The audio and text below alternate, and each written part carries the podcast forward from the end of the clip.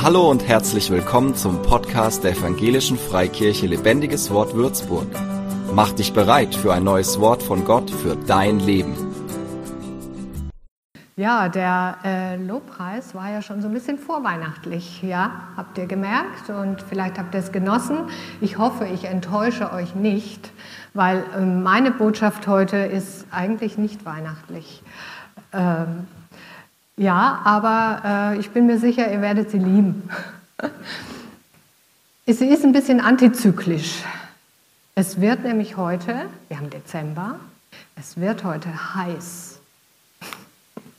Ähm, mein lieber bester Ehemann und ich, wir haben im Herbst Urlaub gemacht. Also ihr seht, ich gehe ein Stück zurück. Äh, ich trage diese Botschaft schon eine geraume Zeit ähm, so in mir und ich habe echt gefiebert auf diesen Gottesdienst. Ach, wann ist endlich 12.12., .12., dass ich das predigen kann, was mich so, was mich persönlich so erfüllt hat und was euch, hoffe ich, erfüllen wird. Deswegen, ähm, ja, jetzt ist der Zeitpunkt da und Gott hat immer den richtigen Zeitpunkt. Wir waren in Urlaub in Südtirol und es war ein wunderschöner Urlaub, äh, zwölf Tage lang allerbestes Wetter. Wir sind jeden Tag gewandert, den Berg rauf und den Berg runter. Und ähm, jetzt mache ich mal einen kleinen Schwenk in eine ganz andere Richtung, aber ich komme wieder zurück. Es gibt ja unterschiedliche Art und Weise, die Bibel zu lesen. Ich weiß nicht, wie ihr das praktiziert. Man kann da auch abwechseln. Zum Beispiel jeden Tag ein Kapitel, äh, jeden Tag ein Satz. Alles ist gut, ja. Lies jeden Tag einen Satz in der Bibel und du wirst gesegnet. Äh, es kommt nicht auf die, Quali auf die Quantität an, sondern auf die Qualität. Ja, dann gibt es Bibellesepläne. Kann ich nur empfehlen, ja, dass man so Stück für Stück durch äh, bestimmte Bereiche der Bibel geht und vielleicht noch einen Kommentar dazu liest. Es gibt unterschiedliche Möglichkeiten. Ähm, Gott macht es manchmal so bei mir, dass er mir ein Thema gibt. Er sagt zu mir, beschäftige dich doch mal damit. Und das, dieses Thema, das nehme ich dann auf und dann bin ich erstmal beschäftigt, wirklich, weil ich grab mich dann ein in Kommentare und ins Wort und in die Gegenwart Gottes. Und in diesem Urlaub hat Gott, mir, hat Gott zu mir gesagt, beschäftige dich doch mal damit. Und äh, ich war, war irgendwie, hm, das Thema hat mir nicht so gefallen. Und wir waren auf so einer Bergwanderung unterwegs und wenn es so bergauf geht, dann spricht man nicht so miteinander, aber ich nutze die Zeit und bin dann immer so ein bisschen im Gespräch mit Gott. Und ich sage, oh ja, wirklich dieses Thema, Wüste, es ist Urlaub, es ist wunderschönes Wetter, wir haben ganz tolle Gemeinschaft.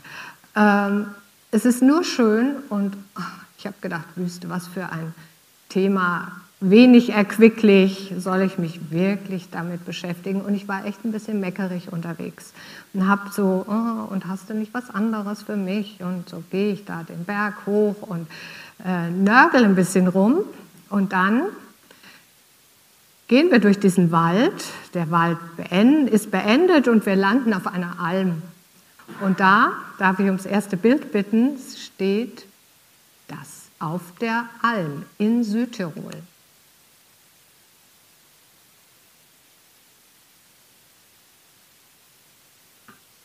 Spannend, ne? Was steht da auf der Alm in Südtirol? Ihr werdet es gleich sehen. Die Technik wird es schon hinkriegen. Genau, das steht auf der Alm. Keine Kühe, zwei Kamele. Und ich habe gesagt, Herr, okay, ich habe es verstanden. Es gibt keinen Weg dran vorbei. Ich beschäftige mich mit der Wüste. Und was ich da rausgefunden habe, ist so wunderbar. Es hat mich so ähm, beglückt, kann ich mal sagen. Und äh, ich denke euch auch, nämlich wie wunderbar, besonders feinfühlig und fürsorglich Gott mit uns umgeht, wenn wir in Schwierigkeiten stecken. Habt ihr das schon erlebt? Habt ihr schon mal in Schwierigkeiten gesteckt? Habt ihr schon mal Wüsten erlebt? Also ich habe mich echt in dieses Thema reingegraben und es gibt äh, in der Bibel über 330 Stellen, wo Wüste vorkommt, ganz oft.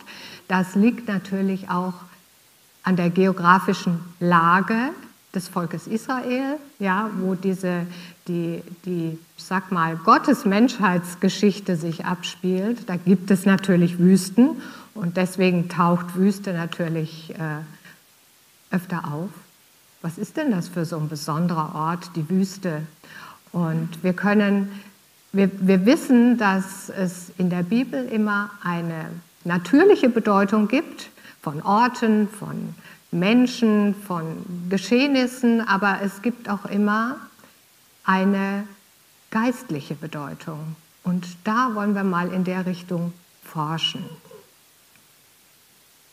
Der besondere Ort sieht nicht sehr einladend aus und ich äh, weiß, ich bin überhaupt kein Wüstentyp, weil ich kann Hitze nicht so ab.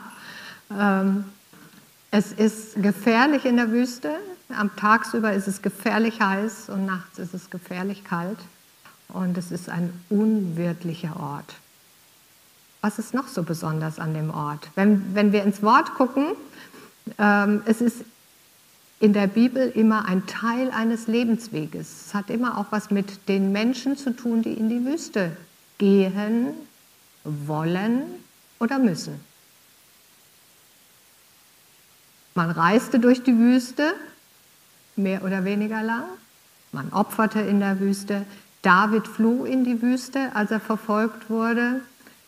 Wüste ist immer so, so, ein Übergang, so eine Übergangsphase, eine bestimmte Zeit, wo man irgendwo weggegangen ist, aber noch nicht angekommen ist. Elia ging sogar zum Sterben in die Wüste. Also er, er wollte Selbstmord begehen und ist in die Wüste gegangen ähm, ist ihm natürlich nicht gelungen. Jesus ging in die Wüste, um Gott zu suchen und Johannes taufte in der Wüste. Ich möchte euch von einer meiner Wüsten erzählen und ich hatte in meinem Leben schon mehrere Wüsten. Ähm, eine große Wüste. Es gibt ja auch so Trockengebiete, ne? so ein Lebensbereich, kennt ihr vielleicht auch. Es klappt super im Job und alles, alles gelingt, aber es ist gerade so trocken in der Ehe und irgendwie kommt, kommt man da nicht weiter und denkt, wo ist da der Herr? Oder umgekehrt. Das sind jetzt nur Beispiele. Meine Wüste liegt jetzt schon ein paar Jahre zurück und ich hatte im Laufe mehrerer Jahre drei Bandscheibenvorfälle. Und äh, wer sowas schon mal hatte, weiß, wie schmerzhaft es sein kann. Und ich bin bei allen dreien nicht operiert worden und habe mich über, über viele Monate mit Schmerzen und Schmerzmittel äh, gequält. Und der erste war vorbei und habe ich gedacht, oh, okay, das Ganze ist gegessen, das passiert mir nie wieder. Aber trotzdem, nach ein paar Jahren, kam der nächste Bandscheibenvorfall. Und wieder habe ich nichts gelernt und habe hab meinen Körper überstrapaziert. Und dann kam der dritte Bandscheibenvorfall. Das war der schlimmste überhaupt. Und ich landete in der Klinik und äh, habe eine Schmerztherapie gemacht und wurde so langsam von den Ärzten darauf vorbereitet, rechnen Sie mal damit, Frau Schnarr, dass Sie eine Schmerzpatientin bleiben werden. Und dann kriegt man natürlich einen Vortrag gehalten über das Schmerzgedächtnis. Ähm, das hat sich so verfestigt, das heißt, der Körper kann gar nicht mehr ohne Schmerzen leben. Und da war ich in der Wüste. Da habe ich geweint vor Schmerzen und geweint, weil ich gedacht habe, was ist denn das für ein Leben? So ein Leben will ich nicht leben. Das ist unerträglich. Und ich habe gebetet und geschrien zu Gott und er war nicht da. Ich habe ähm, mich versucht, geistlich auszurichten und ich war allein. Und ich habe mich allein gefühlt und verlassen gefühlt und die Medikamente, ich habe da schon starke Opiate genommen, die haben mich auch im Stich gelassen. Und irgendwie fühlte es sich so an, als wenn ich da nie wieder rauskomme. Ich war echt resigniert. Meine Seele war durstig, mein Geist war durstig, war hungrig nach Gott und äh, trotzdem, er war nicht da.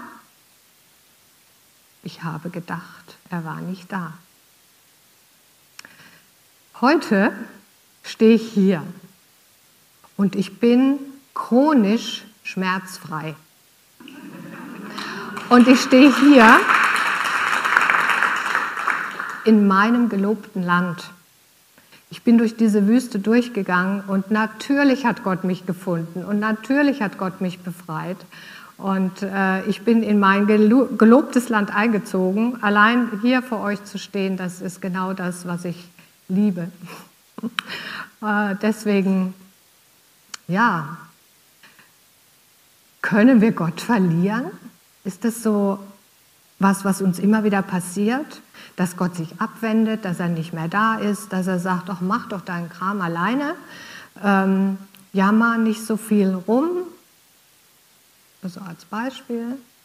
Ich glaube, dass Gott immer da ist.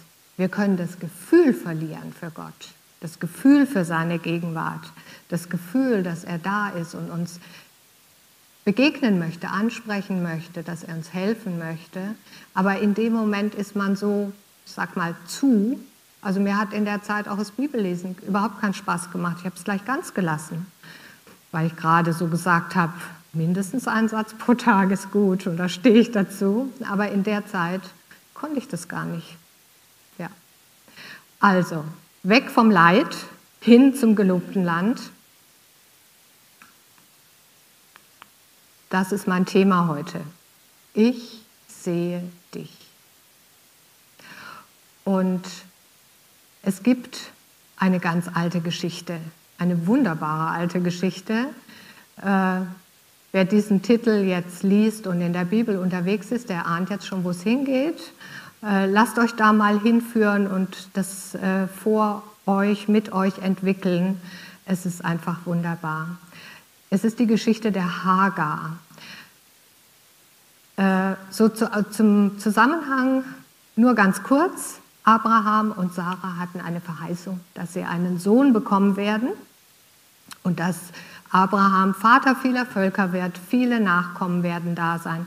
Aber Abraham und Sarah waren einfach schon alt. Die Wechseljahre der Sarah, die lagen schon hinter ihr. Und diese Verheißung zog sich und zog sich und sie wurden immer älter und älter. Und wie ist das, wenn sich eine Verheißung Gottes im Leben von uns hinauszieht und man denkt, das wird eh nichts mehr? Wir Menschen sind immer so, wollen gern so ein bisschen nachhelfen. Ja, kennt ihr vielleicht auch. Ich denke mir was aus und dann komme ich vielleicht auch noch zu dem Ziel, was Gott für mich hat. Und genau so hat es die Sarah gemacht. Sie kam auf die Idee, Sie hat ihre Sklavin, die Hagar, dazu bestimmt, die Leihmutter für dieses verheißene Kind zu sein. Und es passierte genau so, wie die Natur funktioniert. Ähm, die Hagar wurde schwanger. Und äh, wenn ihr mal eine gute, eine andere, gute Predigt über Hagar hören wollt, dann geht mal zurück in diesen, Ben hat gepredigt, äh, irgendwann im Frühjahr, glaube ich, über die Hagar und hat so erklärt, wie, wie das damals so war mit dem Sklaventum. Die Hagar war eine Sklavin und es war jetzt für damalige Zeiten nicht unüblich, äh, dass eine Sklavin ein Kind ausgetragen hat für die Herrschaft. Also wir haben ja da manchmal so diesen äh, moralischen Kloß in unserem Hals. Äh, damals war das alles, hat irgendwie dazugehört. Ja. Also, die Hagar wurde schwanger und hm, man kann sich vorstellen, sie hat sich da auch ein bisschen gut gefühlt. Meine Herrin, die kann kein Kind bekommen, aber ich bin diejenige welche. Ich bringe jetzt dieses verheißene Kind zur Welt. Und mh, hm, sie war vielleicht schon ein bisschen stolz und hat das die Sarah auch spüren lassen.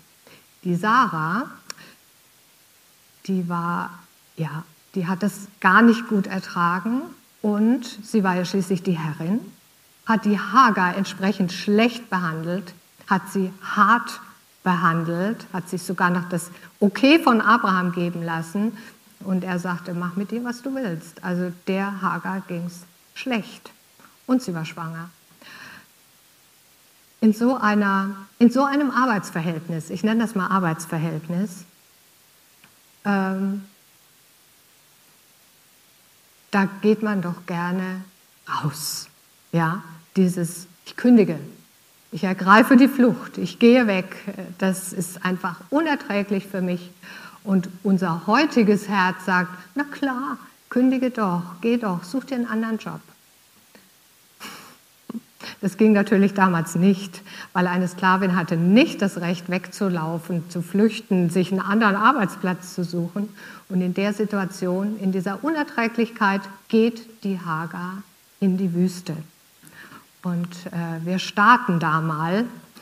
Sie sitzt also in der Wüste und eigentlich scheint keine Lösung möglich zu sein in dieser Situation. Wir lesen in Mose, Mose 16 ab Vers 7. Der Engel des Herrn fand sie, die Hagar, an einer Wasserstelle in der Wüste auf dem Weg nach Schur und fragte sie. Da steht der Engel des Herrn und wir stellen uns da natürlich einen Engel vor. Äh, wenn im Alten Testament der Engel des Herrn steht, der spricht, ist es Gott. Und in dem Fall gehe ich sogar noch weiter. Es gibt Bibelforscher, die sagen, das ist Jesus, der da kommt. Und ihr werdet sehen, es ist Jesus, der da kommt. Bei all dem, was später passiert, werdet ihr Jesus erkennen.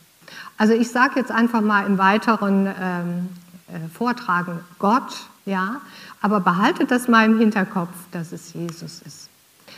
Also der Engel des Herrn kam zur Hagar und spricht sie an und sagt, Hagar, ein Wort, ihr Name. Und da bleiben wir gleich mal stehen, weil Gott liebt es, persönlich zu werden. Er kennt unsere Namen. Er möchte uns ansprechen mit unseren Namen. Er sagt in seinem Wort, ich habe dich bei deinem Namen gerufen. Ich kenne dich. Ich habe dich gemacht, bevor, ja, bevor du überhaupt auf dieser Welt warst, bevor du geboren bist, habe ich dich schon gekannt. Das sind alles so Schlagworte, die zeigen, er sagt nicht einfach, äh, hallo du da, sondern er sagt Hagar. Und wenn Gott uns in schwierigen Situationen erreichen möchte, dann wird er persönlich, weil er unseren Namen kennt. Hagar, du Sklavin von Sarai. Er sagt nicht nur den Namen, er drückt mit diesen Worten aus, ich kenne dich, ich kenne deine Situation. Sklavin von Sarah zu sein, dieses Leben ist Gott bekannt gewesen. Das ist, er kennt ihren Alltag, er weiß, wie sie leidet, er weiß, wie schwer die Arbeit ist, die sie tun muss, er weiß, wie, es ihr geht in ihrer Situation. Noch ein Wort zu dem Namen Hagar, du Sklavin von Sarah. Ich habe in, in einem Pflegeheim gearbeitet, längere Zeit, und da hat man ein Namensschildchen getragen. Und da stand dann drauf, Renate Schnarr. Und so im Vorbeigehen hatte man viel und immer mal wieder Kontakt zu Angehörigen. Und bei 100 Bewohnern äh, kennt man nicht jeden. Da kommt auch mal ähm, ja, die Enkel, die Kinder, die Verwandten. Aber dieses Offensein für ein Gespräch, das war immer möglich. Und ich habe gemerkt, wenn Leute sich die Mühe gemacht haben, meinen Namen zu lesen und mich mit meinem Namen angesprochen haben, war dieses Gespräch gleich auf einer ganz anderen Ebene. Und so ist auch Gott.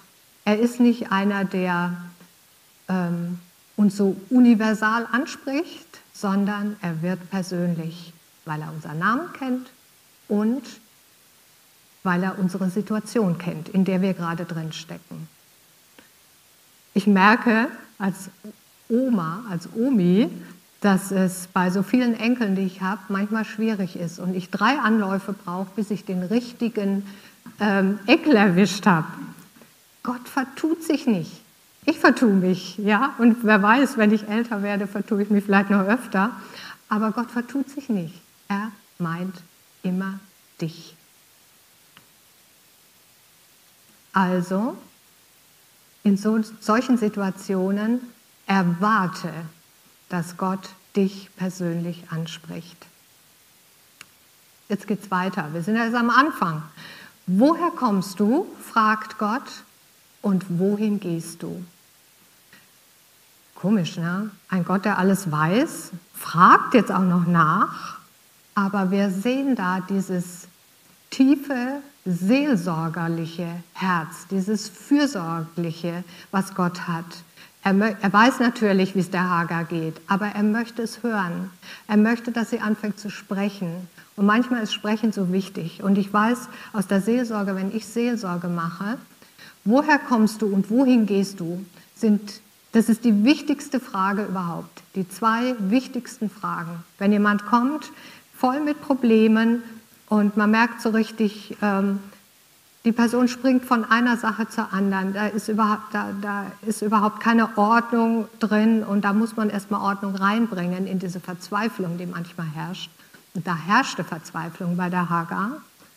Und dann die Frage, woher kommst du und wohin gehst du? Was ist passiert? Was ist in der Vergangenheit passiert und wo willst du hin? Das sind die elementaren Fragen, die Gott stellt und die er beantworten wird. Die Hagar antwortet auf diese Frage. Ich bin auf der Flucht vor meiner Herrin Sarai, antwortet sie. Sie erzählt in diesem einen Satz, was ihr passiert ist. Sie sagt, das ist passiert, es war so schlimm, ich bin weggelaufen. Jetzt sitze ich hier, das ist der Status quo, das ist das, was gerade passiert und ich weiß nicht, wo es hingeht. Von Zukunftsaussichten keine, kein Schimmer. Gerade wenn keine Lösung in Sicht ist, dann heißt das nicht, dass Gott nicht eine Lösung hat.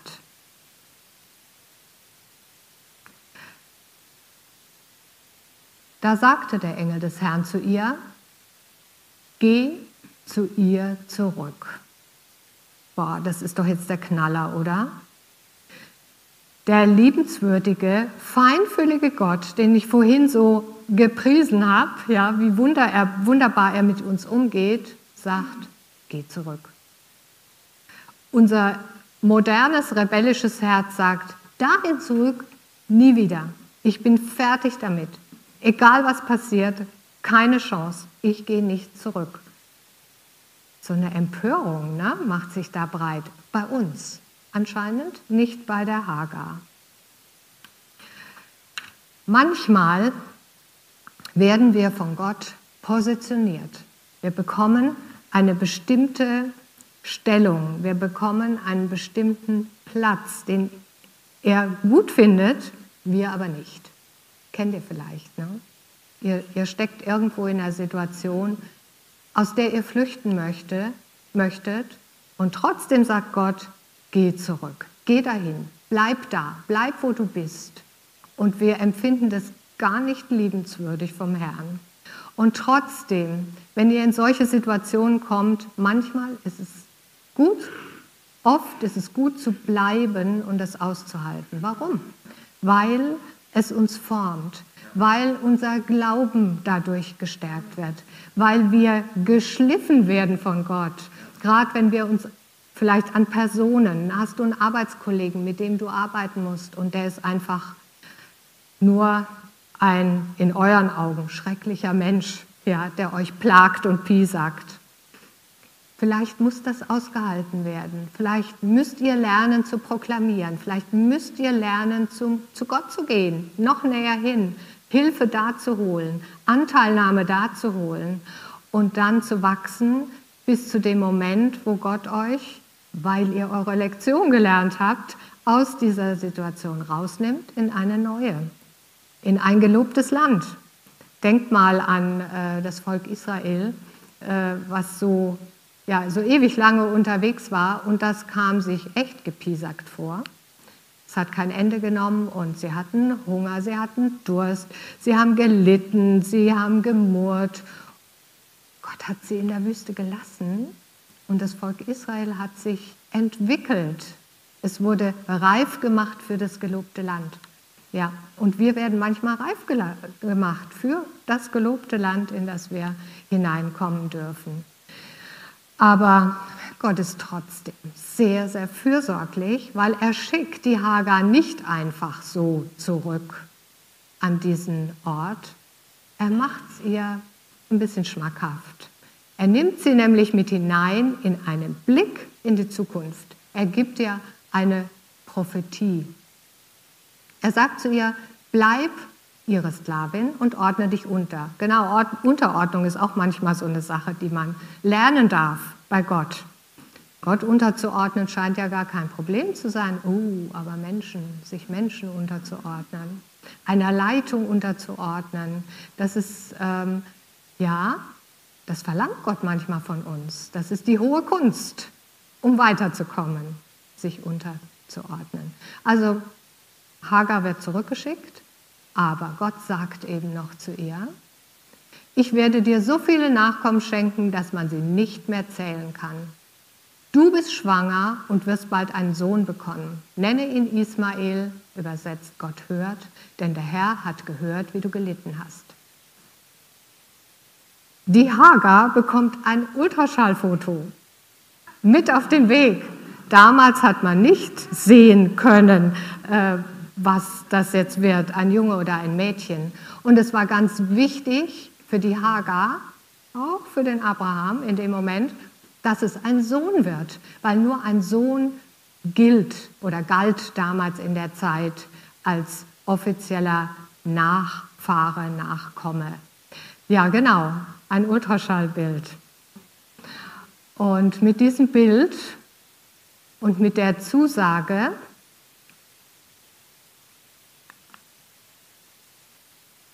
dass, jetzt sagt Gott, dein Sohn wird wie ein wildes Tier sein, das niemand bändigen kann. Er wird mit jedem kämpfen und jeder mit ihm. Voller Trotz bietet er seinen Verwandten die Stirn. Stell dir vor, du bist schwanger und du bekommst diese Prophetie. Du denkst, ach du liebe Zeit, ein verhaltensgestörtes Kind. ADHS, irgendwie alles, alles in. Damals, ich sage damals, zu dieser Zeit war diese Aussage von Gott eine Garantie, weil dieses Kind, was da auf die Welt kam, in einer Zeit, als Kindersterblichkeit, äh, Babysterblichkeit sehr, sehr hoch war, hörte die Hagar, dass dieses Kind erstens stark sein wird. Es wird äh, einen eigenen Willen haben. Es kann kämpfen, ganz wichtig. Und es setzt sich durch. Das sind alles so Elemente, die damals sehr, sehr wichtig waren und die noch eine Bestätigung war von der Prophetie, dass dieser Sohn, der da auf die Welt kommt, überleben wird. Jetzt kommt's. Die Hager rebelliert nicht. Sie reagiert auf das, was Gott sagt. Und sie hat in dem Moment, in diesem Gespräch, in diesem fürsorglichen, seelsorgerlichen Gespräch, hat sie eine tiefe, tiefe Gottesbegegnung und eine Erkenntnis. Da rief Hagar aus, ich bin tatsächlich dem begegnet, der mich sieht. Darum nannte sie den Herrn, der mit ihr gesprochen hatte, du bist der Gott, der mich sieht. El Roi ist das hebräische Wort, der Gott, der mich sieht. Und es heißt auch, man kann es auch übersetzen mit Hirte. Seht ihr den Zusammenhang? Der Jesus, der im Alten Testament auftaucht und auf so Hirtenart Weise umgeht mit dieser Hagar. Sein Hirtenherz wird deutlich. Es hat, wir sehen das später nochmal, auch diesen rettenden Charakter. Ja, was macht die Hagar? Sie ist einfach wahrscheinlich so geflasht, sie ist so begeistert, nehme ich mal an, dass sie ohne Murren zurückkehrt. Dieser Brunnen, der Brunnen an dieser Stelle erhielt den Namen Brunnen des Lebendigen, der mich sieht. Er liegt bekanntlich zwischen Kadesh und Beret. Hagar ging wieder zurück. Sie bekam einen Sohn und Abraham nannte ihn wirklich Ismael. Happy End, oder? Super. Hier können wir doch einen Punkt machen. Die Geschichte ist zu Ende. Wir können uns freuen. Aber sie geht natürlich noch weiter. Dieses Kind kommt zur Welt und ja, es ist ein wildes Kind. Es macht der Prophetie alle Ehre. Und ihr wisst es sicher, die Sarah bekommt ja auch noch ihren verheißenen Sohn, Jahre später. Und da leben jetzt in dieser Familie erstens diese beiden unterschiedlichen Kinder zusammen diese beiden Mütter und der eine Vater. Und irgendwie ist der Zoff, sage ich mal, vorprogrammiert. Äh, die Sarah hat es irgendwann, die hat die Nase voll von diesem herumtollenden Kind und sagt zu Abraham, oh, schick sie weg. Sie hatte wahrscheinlich auch ein bisschen Angst um ihren eigenen Sohn Isaak, dass ähm, er ja mit Ismael da in Konflikt kommt. Und die Sarah sagt, schick sie weg. Und Abraham, ja, es ist ja sein Sohn, der Ismael ist sein Sohn. Und äh, trotzdem, er fragt Gott und erstaunlicherweise sagt Gott, ja, mach das. Und da steigen wir wieder ein in die Geschichte. 1. Mose 21, Abvers 14. Am nächsten Morgen stand Abraham früh auf. Er holte etwas zu essen und einen Ledersack voll Wasser, hängte der Hagar alles über die Schulter und schickte sie mit ihrem Sohn weg. Hagar irrte ziellos in der Wüste von Beersheba umher. Was für eine Kränkung. Weggeschickt zu werden, ganz andere Voraussetzungen. Ja, das erste Mal ist sie gegangen, war auf der Flucht, das zweite Mal wird sie weggeschickt. Denk mal, an dich und dein Leben. Bist du schon mal sitzen gelassen worden? Warst du schon mal das fünfte Rad am Wagen? Bist du schon mal verlassen worden, vertrieben worden, abgelehnt worden? Und hast du da nicht auch den Draht zu deinem Gott verloren? Sie scheint alles vergessen zu haben. Sie hat diesen Gott, der sie sieht und der sie zurück, mit zurückgenommen hat in in die Situation. Und irgendwie ist sie jetzt in der Situation, dass sie alles vergessen hat. Den Gott, den sieht sie gerade nicht. Die Prophezeiung, die ähm, ausgesprochen wurde von Gott, wo ist die? Wenn sie jetzt in der Wüste ist, ziellos. Bald ging ihnen das Wasser aus. Da ließ sie den Jungen unter dem Strauch zurück und setzte sich 100 Meter davon entfernt auf die Erde. Ich kann nicht mit ansehen, wie mein Kind stirbt, weinte sie. Da ging es wirklich ums Überleben.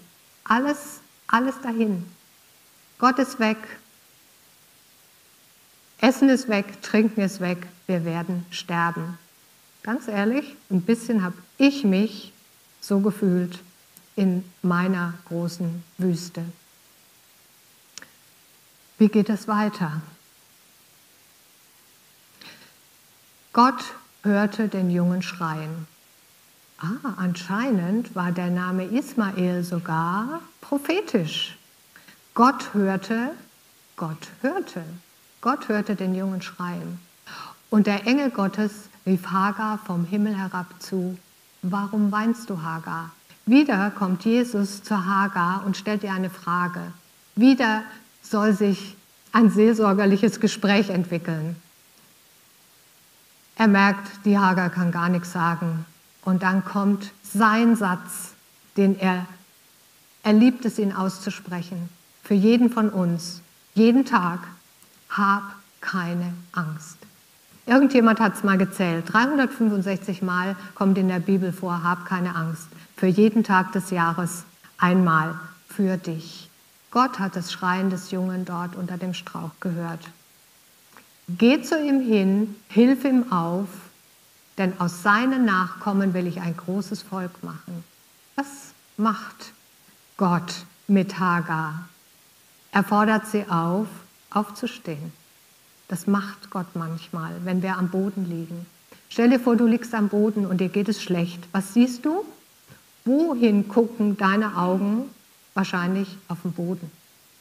In dem Moment, wo du aufstehst, wo du dich aufrichtest, wo du einen Auftrag von Gott hast, siehst du was anderes. Und genau das passiert nämlich hier. Da ließ Gott sie einen Brunnen sehen. Sie steht also auf, um ihren Sohn zu helfen und in dem Moment ändert sich ihr Blickwinkel und sie sieht die Rettung. Das ist manchmal so, wenn es uns schlecht geht. Wir sehen nur äh, die Katastrophe und Gott sagt, schau mich an, mach einen Schritt, steh auf und äh, ich werde das dazu tun, was nötig ist, um dich zu retten. Also, Gott ließ sie einen Brunnen sehen. Was macht sie? Natürlich. Sie, ihre Berufung ist Muttersein. Das ist das, was äh, Gott von ihr möchte. Sie füllte den Ledersack mit Wasser und gab ihrem Sohn zu trinken. Gott rettet. Jesus rettet. Der Hirte, der Seelsorger, der fürsorgliche, liebende Gott rettet in der Wüste. Wie geht die Geschichte aus? Gott kümmerte sich auch weiterhin um Ismael. Er wuchs heran und wurde ein Bogenschütze. Er lebte in der Wüste Paran und seine Mutter gab ihm eine Ägypterin zur Frau. Die Hagar ist eine Wüstenbewohnerin geblieben. Vielleicht ist sie untergekommen bei einem Nomadenvolk, äh, ist da in der Wüste geblieben, aber ihr Herz war frei. Gott hat sie gesehen, einmal gesehen, immer gesehen und in dieser Situation gerettet. Sie hat ihre Berufung wahrgenommen und wir sehen das, dass sie äh, den Ismael er, erzieht. Er wurde ein Bogenschütze, er hat einen Beruf gelernt. Er war wahrscheinlich nicht leicht zu erziehen, aber es ist was aus ihm geworden. Er lebte in der Wüste Paran und das letzte, die letzte Berufung von ihr, das letzte, was sie tut für ihren Sohn, sie gab ihm eine Ägypterin zur Frau. Das heißt, sie suchte die Frau für ihn aus. Und was sich nachher entwickelt, ist eine andere Geschichte. Aber hier können wir sehen, zwei Wüstenaufenthalte. Übrigens, die Hagar ist die erste Frau überhaupt, mit der Gott persönlichen Kontakt aufnimmt. Im Alten Testament ist schon ungewöhnlich, ne? Und die Hagar taucht später ganz ungewöhnlich in dieser Männerwelt des Alten Testamentes in dem Stammbaum von Ismael auf, namentlich. Das steht in 1. Mose 25, Vers 12. Also egal, wie Umstände aussehen, Gott sieht dich immer. Er schaut dich an. Er gibt dir, er gibt dir Würde. Ich liebe dieses Wort ansehen. Die Hagar, als sie zurückgeht und sich eigentlich demütigen muss als Sklavin, die geflohene Sklavin, als sie zurückgeht, sie geht zurück als Angesehene. Sie wird angesehen von Gott und sie weiß, da ist jemand, der Blick verfolgt mich im positiven Sinn, der schaut mich an. Und wir haben im Deutschen dieses Wort ansehen. Jemand hat Ansehen. Merkt ihr? Die innere Würde wird wiederhergestellt. Das liebt Gott, dass er uns aufrichtet und unsere Würde wiederherstellt. Die Zusammenfassung für all das, was ich jetzt gesagt habe, seht ihr hier.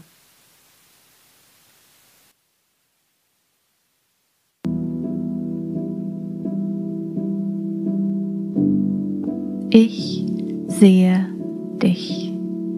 Ich sehe dich. Ich bin der ich bin. Jahwe, Gott, Elohim.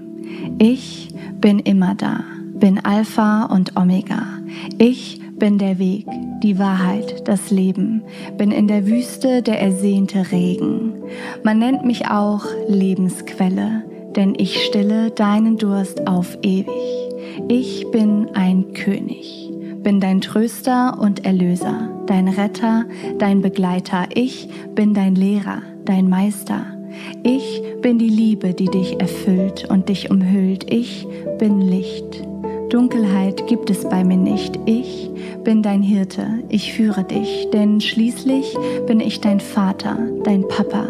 Ich bin dein Schöpfer und Macher. Ich bin der, der dich am besten kennt, der dich bei deinem Namen nennt. Ich bin dein Fels, dein Zufluchtsort und mein Wort bleibt für alle Zeit bestehen. Du wirst von mir gesehen.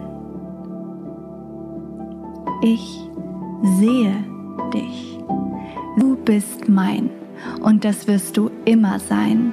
Von mir erdacht und gemacht habe ich dich bewusst auf diese Welt gebracht. Du bist von mir gewollt gehörst zu meiner Familie, meinem Volk. Du bist mein Fleisch und Blut, mein Hab und Gut. Ich habe mich geopfert für dich, denn du bist unvorstellbar kostbar für mich. Du bist ein Unikat. Von dir gibt es keine Kopie, kein Duplikat. Du bist wunder und bedeutungsvoll. Und für das Protokoll, meine Liebe für dich ist grenzenlos. Dich sehe ich an und ich bin einfach nur sprachlos, denn du bist ein Kunstwerk Weißt du das? Du bist zwar nicht perfekt, aber weißt du was? Meine guten Gedanken über dich sind zahlreich. Du bist engelsgleich. Du bist von so unschätzbarem Wert, mein Kind. Du wirst von mir begehrt. Du bist einzigartig, liebenswürdig. Du bist mir wichtig. Du bist ein Königskind. Dazu bist du bestimmt. Du bist mir nicht egal. Und ich sage es dir gerne noch einmal. Lerne zu begreifen und zu verstehen. Du wirst von mir gesehen.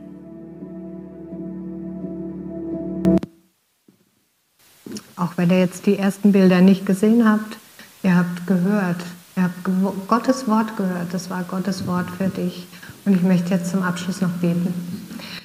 Halleluja, Herr, ich danke dir dafür, dass du jeden, ob am Livestream oder hier vor Ort, du siehst jeden und du wendest deinen Blick nie ab. Ich bete, Herr, dass du, weil du die Herzen kennst, weil du die Situationen kennst, in deiner besonderen, feinfühligen Art auf jeden zugehst und du dich als der Retter erweist, als derjenige, der der eingreift, als derjenige, der sich finden lässt, der hört und handelt. Das bete ich für jede einzelne Person. Du weißt, wo jeder steht und du hast die richtige Lösung. Da, wo wir keine Lösung haben, hast du sie. Und ich sage, da, wo sich jetzt Herzen ausstrecken nach dir und genau das erleben wollen, da bete ich, dass du kommst mit deiner Art und dass du dieses Gebet beantwortest. Amen. Amen.